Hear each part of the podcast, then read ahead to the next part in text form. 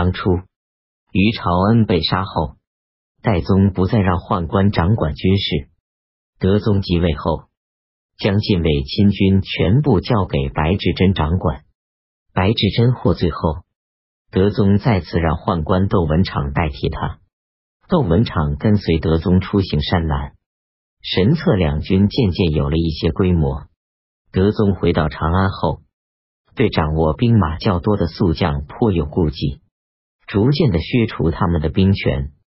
戊辰三十日，德宗任命窦文长为监神策军左厢兵马使，任命王锡谦为监神策军右厢兵马使。开始让宦官分别掌管禁卫亲军。闰十月，丙子初八，德宗任命泾原节度使田希建为卫卫青。李胜刚刚来到凤翔时，田希建派遣使者前来参见问书。李胜对使者说：“荆州距离吐蕃很近，万一吐蕃入境侵犯，荆州兵能够独自抵御他们吗？”我打算派兵增防打援，又不知道田尚书的意见。使者回去后，将李胜的意思告诉了田希建。田希建果然请求援兵，李胜便派遣亲信将领彭令英等人戍守荆州。不久，李胜托称巡视边防而来到荆州，田熙建出来迎接，李胜与他并马入城。谈论着往事，同他交好。田熙建的妻子李氏以对待叔父的礼数侍奉李胜。李胜把田熙建称作田郎。李胜命令田熙建只需备办三天的食物，还说：“我巡视安抚完毕，便立即回凤翔去。”田熙建不再怀有疑虑。李胜摆下宴席。田熙建与将佐都来到李胜的营垒，李胜在外面的狼屋里埋伏下甲兵。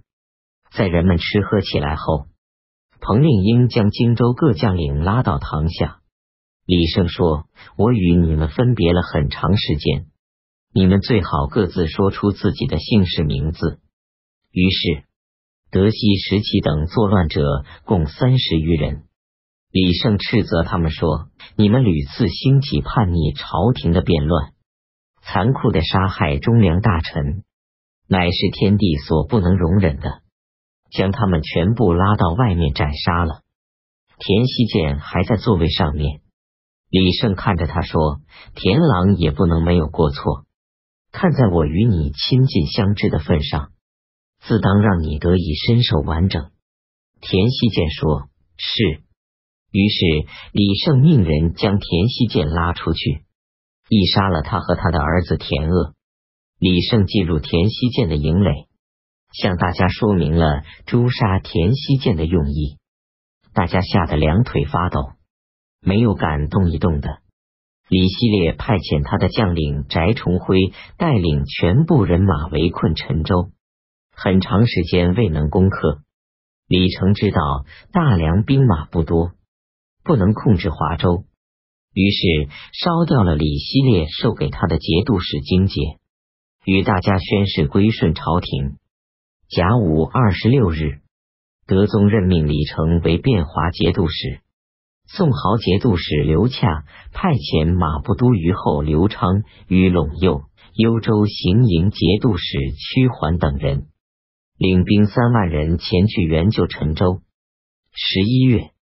癸卯初六，屈桓等人在陈州西面打败了翟崇辉，斩首三万五千，擒获了翟崇辉。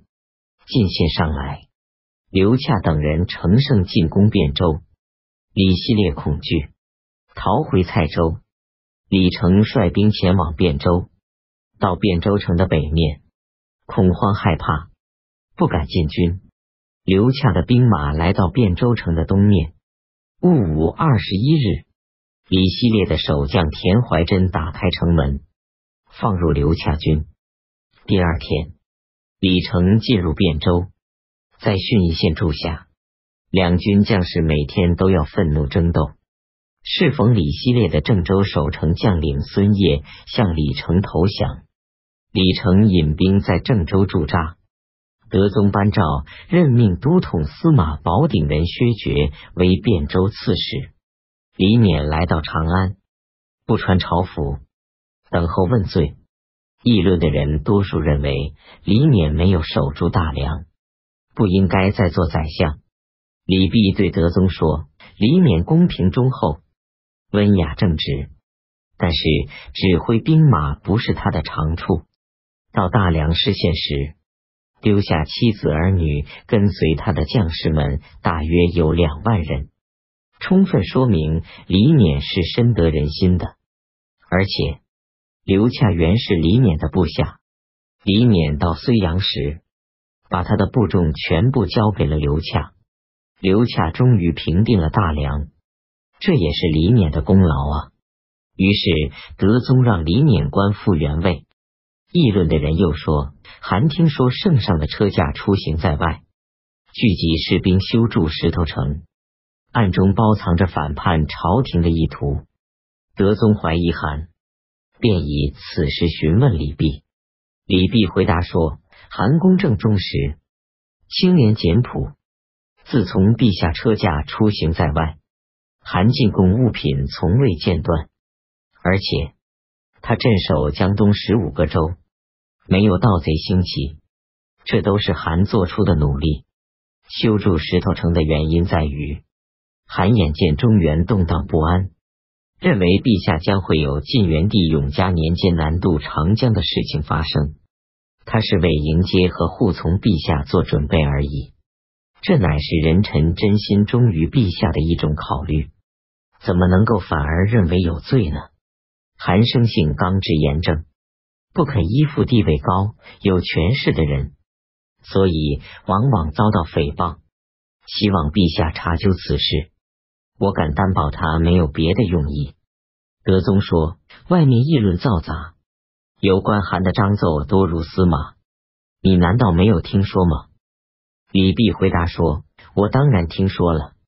韩的儿子韩高担任考公员外郎，如今他不敢回家探亲，正是由于诽谤性的议论像开了锅的缘故啊。”德宗说：“连他的儿子尚且这样恐惧。”怎么你却要担保他呢？李泌回答说：“韩的居心，我了解的很清楚。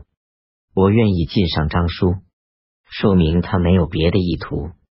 请陛下将章书向中书省发布，使朝中群臣都能了解此事。”德宗说：“担保一个人谈何容易？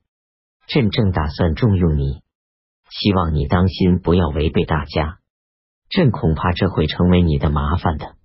李泌退下后，便奏上章书，请求以一家百口担保函。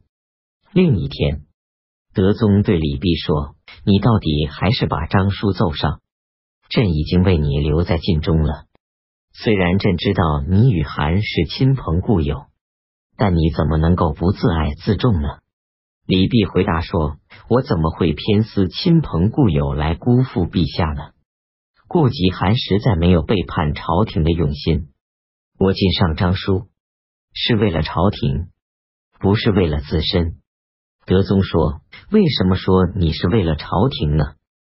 李泌回答说：“如今全国发生了旱灾蝗祸，关中的粮食每斗值一千钱，粮食储备消耗已尽。”但江东却是丰收，希望陛下及早将我的章书批示下来，以便解除朝中群臣的疑惑。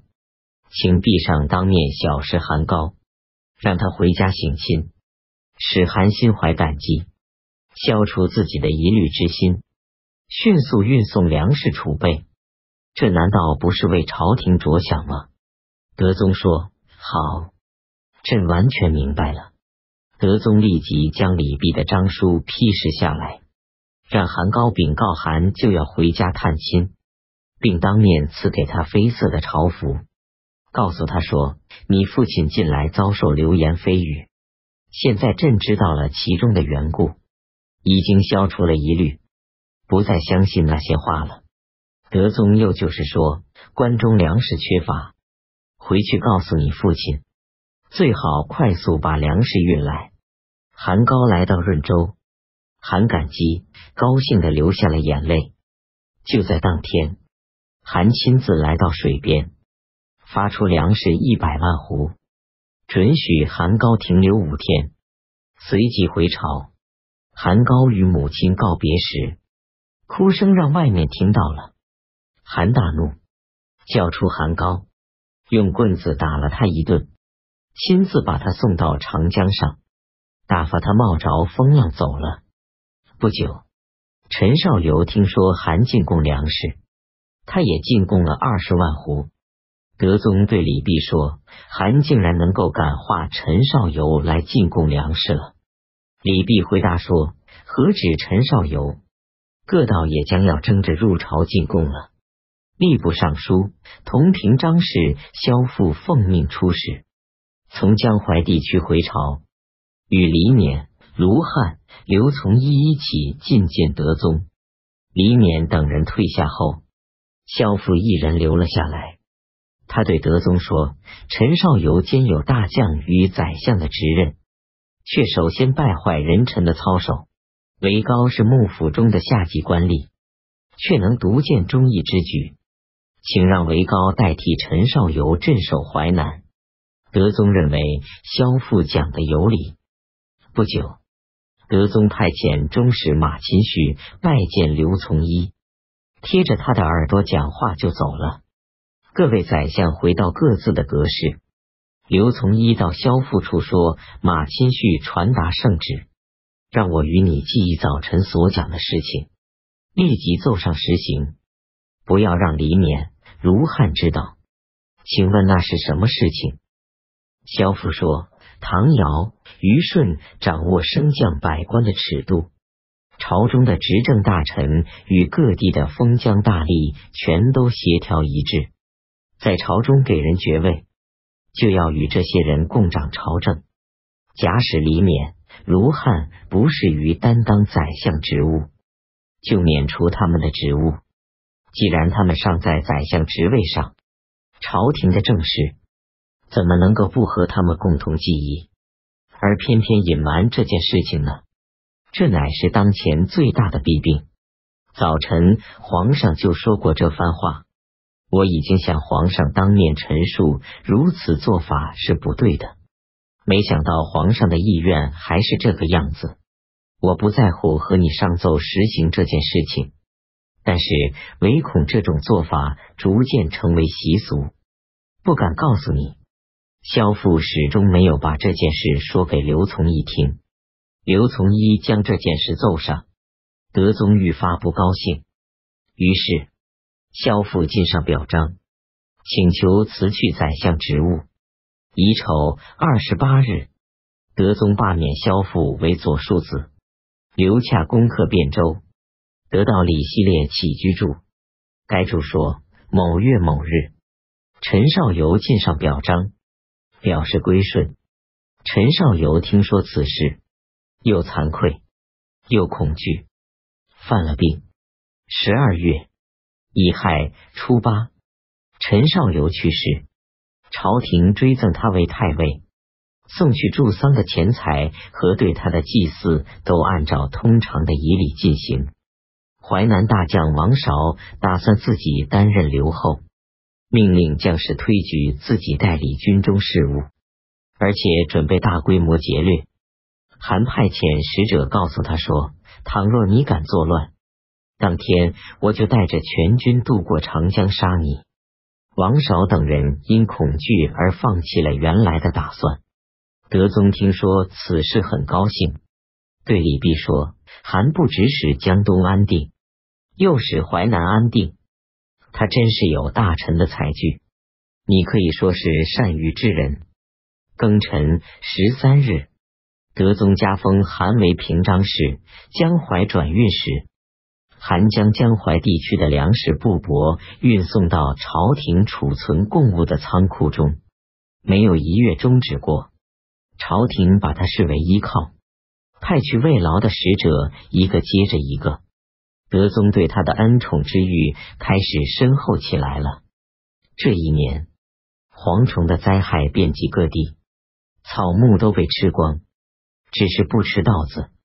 大规模的饥荒发生了，遍地躺着饿死的人，